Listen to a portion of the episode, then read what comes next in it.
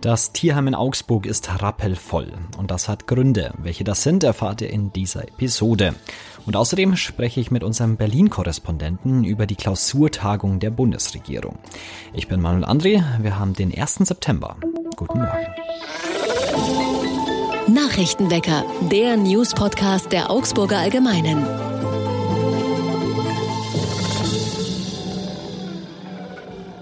Und wir fangen an, wie immer, mit den wichtigsten Nachrichten aus Augsburg. Das 9-Euro-Ticket war in Augsburg ein voller Erfolg. Das 9-Euro-Ticket hat sich zum Verkaufsschlager entwickelt, sagt Jürgen Ferk, Sprecher der Stadtwerke Augsburg. Die Zahlen geben ihm recht. In drei Monaten haben die Stadtwerke rund 235.000 Tickets verkauft.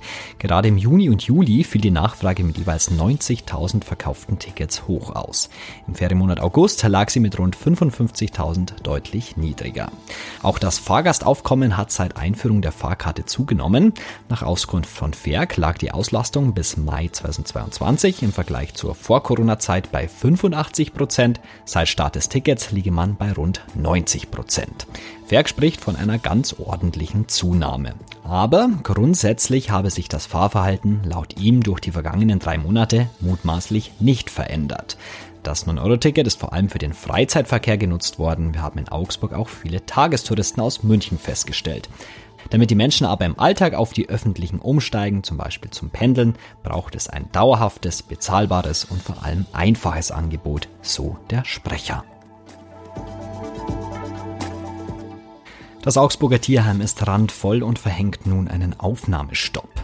Die Augsburger Einrichtung platzt schon länger aus allen Nähten. In der Holzbachstraße können maximal 80 Katzen und 30 Hunde untergebracht werden.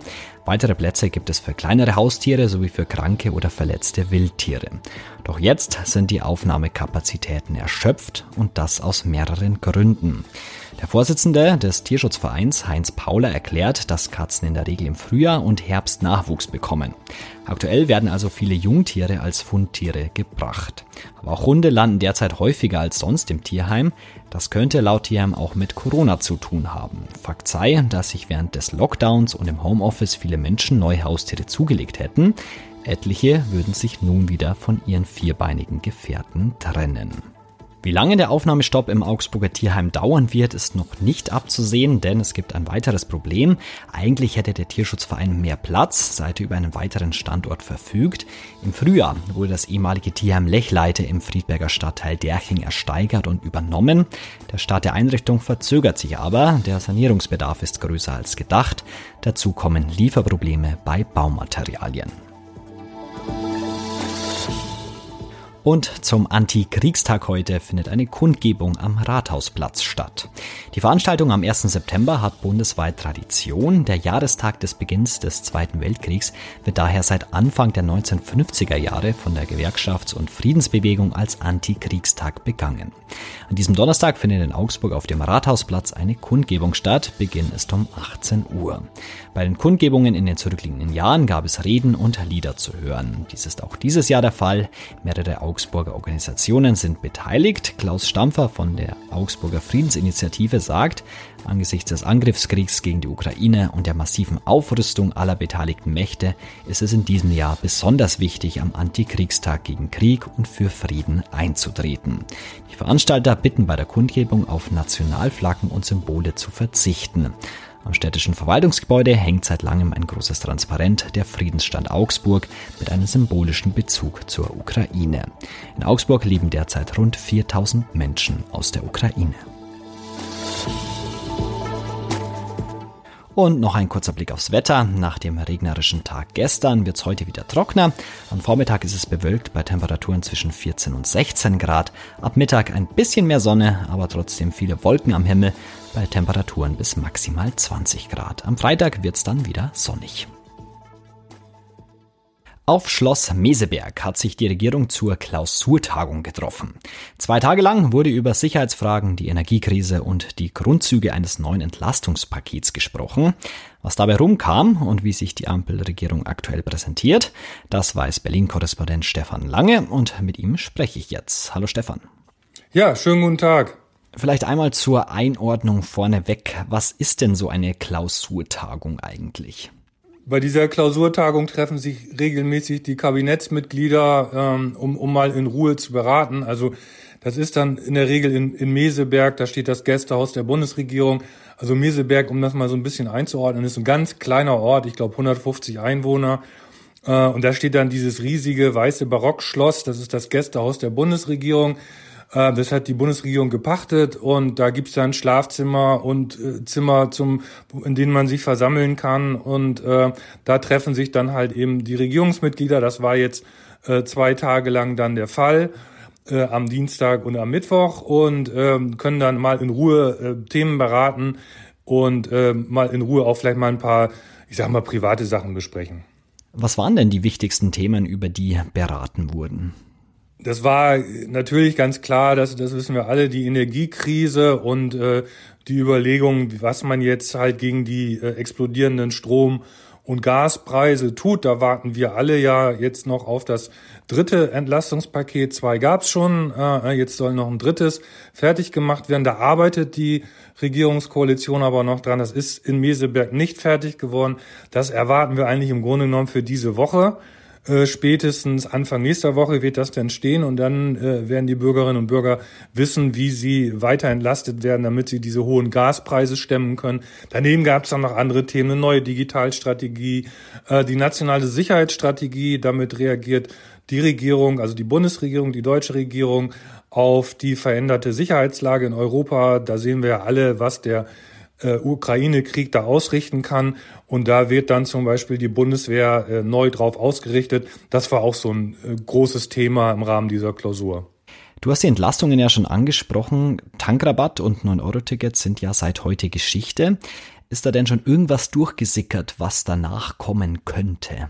Nee, leider gar nichts. Also das Einzige, was wir halt wissen, dass der Bundesfinanzminister Christian Lindner ähm, der hat äh, einen Tweet abgesetzt und hat halt auf Twitter erklärt, er könne sich da eine Nachfolgeregelung vorstellen. Das wird aber nicht das 9-Euro-Ticket sein, sondern es geht eher darum, dass man ein Ticket schafft, das äh, auch bundesweit benutzbar ist, also wie das 9-Euro-Ticket jetzt auch. Wenn ich es in Berlin kaufe, kann ich es halt in Bayern auch benutzen. Aber das wird kein 9-Euro-Ticket sein.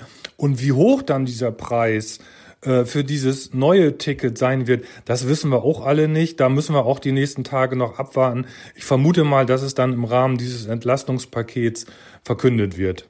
Du warst ja auch vor Ort. Wie hast du denn die Ampelregierung in diesen Tagen so wahrgenommen? Naja, sie haben sich betont locker gegeben. Ich glaube, die Stimmung war auch ganz gut. Wir sind ja dann äh, nicht direkt dabei. Also wir, wir Journalistinnen und Journalisten, wir sind dann zur Pressekonferenz dabei, fahren dahin. Das ist so eine Stunde im Auto von Berlin weg. Und dann sitzt man da am Hof und wartet dann halt, bis sie rauskommen und eine Pressekonferenz geben. Äh, es gab aber einen geselligen Abend, das haben wir gehört. Äh, da wurde gegrillt, also nicht nur Fleisch, sondern auch Gemüse für die, die es interessiert. Und man hat da wohl auch länger, zum weit über Mitternacht, äh, äh, zusammengesessen, äh, in warme Decken gehüllt, weil in Brandenburg wird es jetzt dann nachts doch schon ziemlich kalt. Die Stimmung also war gut. Ähm, der Vizekanzler Robert, ha Robert Habeck hat nochmal betont, wie gut es ist, dass Olaf Scholz äh, Kanzler ist. Das war auch so ein bisschen, sagen wir mal, die Friedenspfeife nach dem, nach dem Streit, den es in den vergangenen Tagen gab. Da gab es ja so ein paar Querschüsse von den Grünen gegen den Kanzler und aus der SPD gegen Habeck. Das scheint jetzt alles soweit ähm, äh, beigelegt worden zu sein. Das war zumindest der Eindruck, den man so haben konnte, den man auch haben sollte. Äh, ob sich das jetzt so verfestigt, gut, das werden dann die nächsten Tage zeigen. Wie würdest du es denn zusammenfassen? Was haben die Beratungen denn gebracht? Also ich würde sagen, auf alle Fälle ähm, noch, das kann man, das kann man auch noch sagen, das hatte ich vergessen, äh, eine Ankündigung fürs nächste Jahr, dass es also mit den Entlastungen weitergeht. Das ist eigentlich auch neu, das war vorher noch nicht so bekannt. Gibt es auch noch keine konkrete Summe, aber äh, der Bundesfinanzminister Lindner hat da einen zweistelligen Milliardenbetrag genannt. Den werden also dann Bund und Länder stemmen. Also können wir uns halt auch im nächsten Jahr noch äh, auf weitere Entlastungen einstellen. Das war neu. Ähm, drüber hinaus eben die genannte Digitalstrategie, aber ganz wichtig eben das, was ich auch schon sagte, das darf man auch nicht verkennen, da müssen wir ja nur mal in unser Privatleben gucken. Es gilt eben auch für Politiker mal zu reden, äh, im großen Kreis, ohne dass Kameras dabei sind und so weiter. Das hilft und in dem Fall hat es offenbar geholfen, äh, auch die Stimmung, die Atmosphäre innerhalb der Ampelkoalition zu verbessern. Das ist schon mal auch ein Wert an sich. Eine entspannte Stimmung also auf Schloss Meseberg. Mehr Infos dazu könnt ihr nachlesen bei uns auf der Seite. Den Link wie immer in den Show Notes. Danke Stefan für das Gespräch. Gerne. Tschüss. Und auch das ist heute noch wichtig. Um Energie zu sparen, treten ab heute für ein halbes Jahr verschiedene Maßnahmen in Kraft.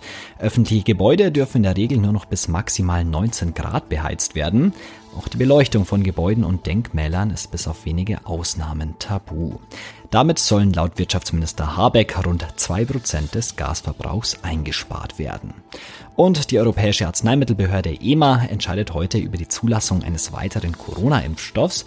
BioNTech Pfizer und Moderna hatten den Stoff entwickelt. Er soll vor der Omikron-Variante BA1 schützen. Die spielt in Deutschland keine Rolle mehr, aber die Hoffnung ist, dass der neue Impfstoff auch gegen die aktuell kursierenden Varianten besser wirkt. Und jetzt habe ich noch einen Aufruf an euch. Der Baum, der mitten im Radweg steht, ein Schilderwald, der völlig verwirrt oder Verkehrsregeln, die einfach überhaupt keinen Sinn ergeben. Wir suchen nach kuriosen Gegebenheiten in Augsburg. Zuletzt haben sich nämlich immer wieder Radfahrer über schlechte oder irreführende Beschilderungen oder aus ihrer Sicht unsinnige Verkehrsregeln beschwert.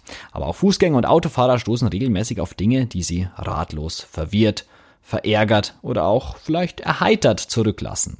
Habt ihr sowas auf Augsburgs Straßen entdeckt? Da macht doch ein Foto bei der nächsten Begegnung mit dieser Kuriosität und schickt das mit einer kurzen Beschreibung, wo die Szene spielt, an unsere Redaktion. Per Mail an lokales.augsburger-allgemeine.de.